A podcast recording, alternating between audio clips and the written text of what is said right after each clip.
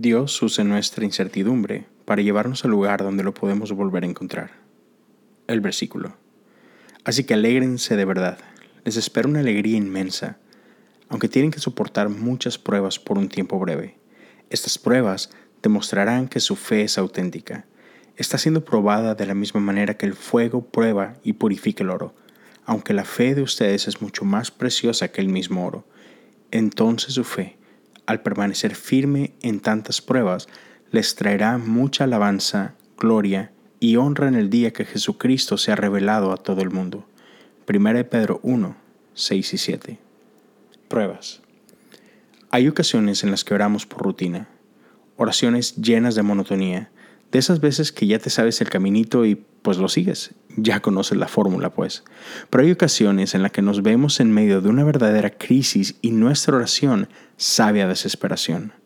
No hay techo que detenga nuestras oraciones. Estas salen disparadas con otra energía, como si nuestras vidas dependieran de ellas, y es que es real.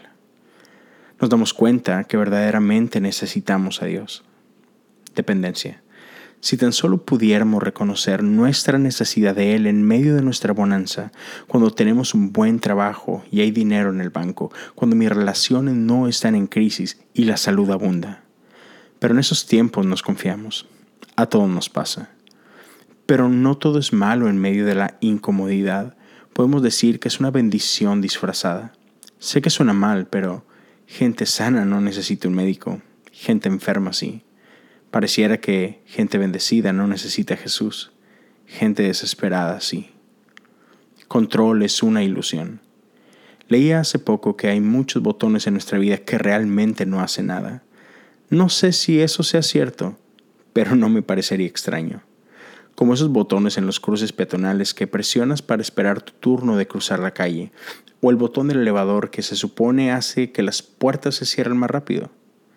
Ponen esos botones para darnos una ilusión de control, para hacernos sentir que podemos hacer que cosas sucedan, pero realmente no tenemos control alguno.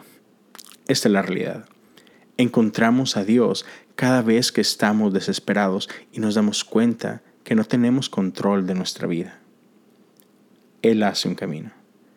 Miedo e incertidumbre nos empujan a Dios, y Él siempre está ahí para encontrarnos, cuando pensamos que no hay salida, encontramos a Dios en medio de nuestras dudas y Él siempre hace un camino.